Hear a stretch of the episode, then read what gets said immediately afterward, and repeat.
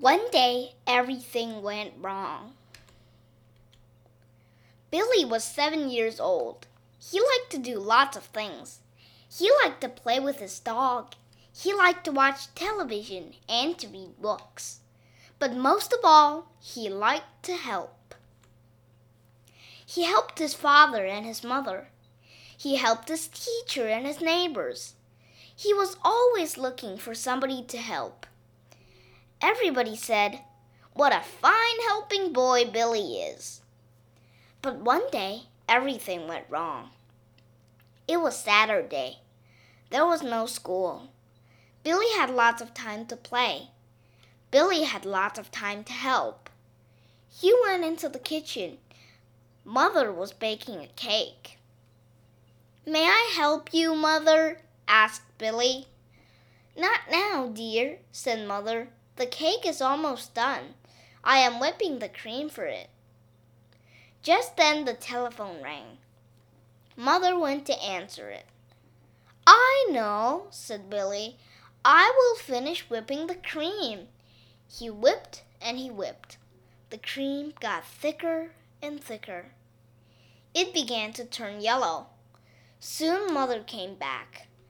Oh, Billy, she cried, you have whipped the cream too long. It has turned to butter. I'm sorry, Mother, said Billy. I just wanted to help. I know, said Mother. Never mind, I will make a chocolate icing instead. But please, Billy, go and help somebody else. Billy sat and thought. I know, he said. I will give Tippy a bath. I will surprise Daddy. He went into the bathroom. He put water into the tub. He put in some of Mother's bubble bath, too. Then he went to find Tippy. Tippy had never liked water very much. He did not like it at all with bubbles. He jumped from the tub. He was covered with soap suds. He ran down the stairs and into the street. Mad dog! Mad dog! called all the people. They ran into their houses. Somebody called the policeman. When Tippy saw Policeman Bird, he stopped running. Tippy knew Policeman Bird. He went to him wagging his tail. Soon Billy got there. What happened to Tippy, Billy? asked Policeman Bird. I was giving him a bath, said Billy. Daddy doesn't like to do it. I just wanted to help. Well, said Policeman Bird, take Tippy home and wash him off. And please, Billy, go and help somebody else. Billy did as he was told. Then he sat on the porch and thought. I know, he said. I will help Mr. Dean next door. He did not finish weeding his garden last night. I will do it for him. Soon he was busy in Mr. Dean's garden. When Mr. Dean got home, he began to shout, Who was in my garden? Who pulled out all the flowers I planted? Poor Billy. He wanted to run and hide, but he didn't. I did it, Mr. Dean, he said. I thought they were weeds. I am sorry. I just wanted to help. I know that you didn't mean it, Billy, said Mr. Dean. I'm so sorry I was angry, but please, Billy, go and help somebody else. Poor Billy. Everything was going wrong, and he just wanted to help. I know, he said. I will go see Grandma. Maybe I can help her. Billy walked down the street to his grandma's house. Grandma, I have been trying to help people all day, but everything is going wrong. Well, I was just going to clean Joey's cage, Billy, said Grandma. Why don't you try helping me with that? Joey was Grandma's little parakeet. Billy loved him. Joey knew Billy and loved him too. First, Billy took out the tray at the bottom of the cage.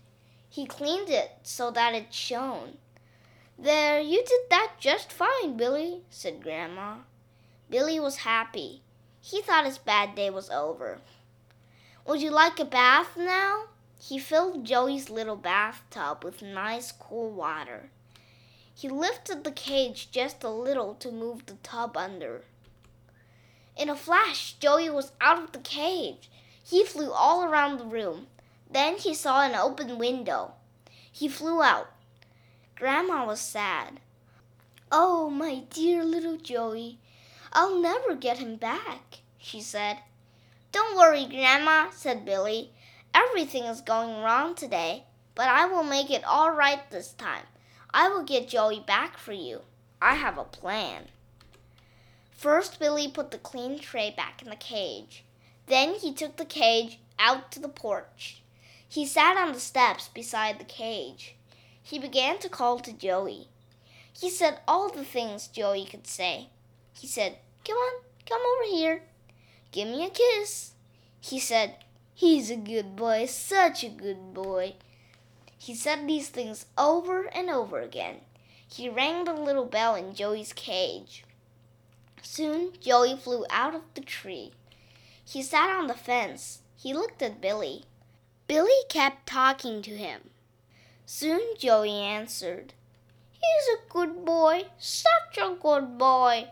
Billy held out his finger. He called, Come on, Joey, come over here, give me a kiss. Joey flew a little closer. He's a good boy, such a good boy, he called. Suddenly, he flew to Billy's finger. Very slowly, Billy put him into his cage. Joey went right to his seed cup. What a hungry bird he was! Billy closed the cage door. Then he called, Come, Grandma, your Joey is back. Grandma was so happy. She hugged Billy over and over. But soon Billy was on his way again. Maybe he was looking for somebody to help.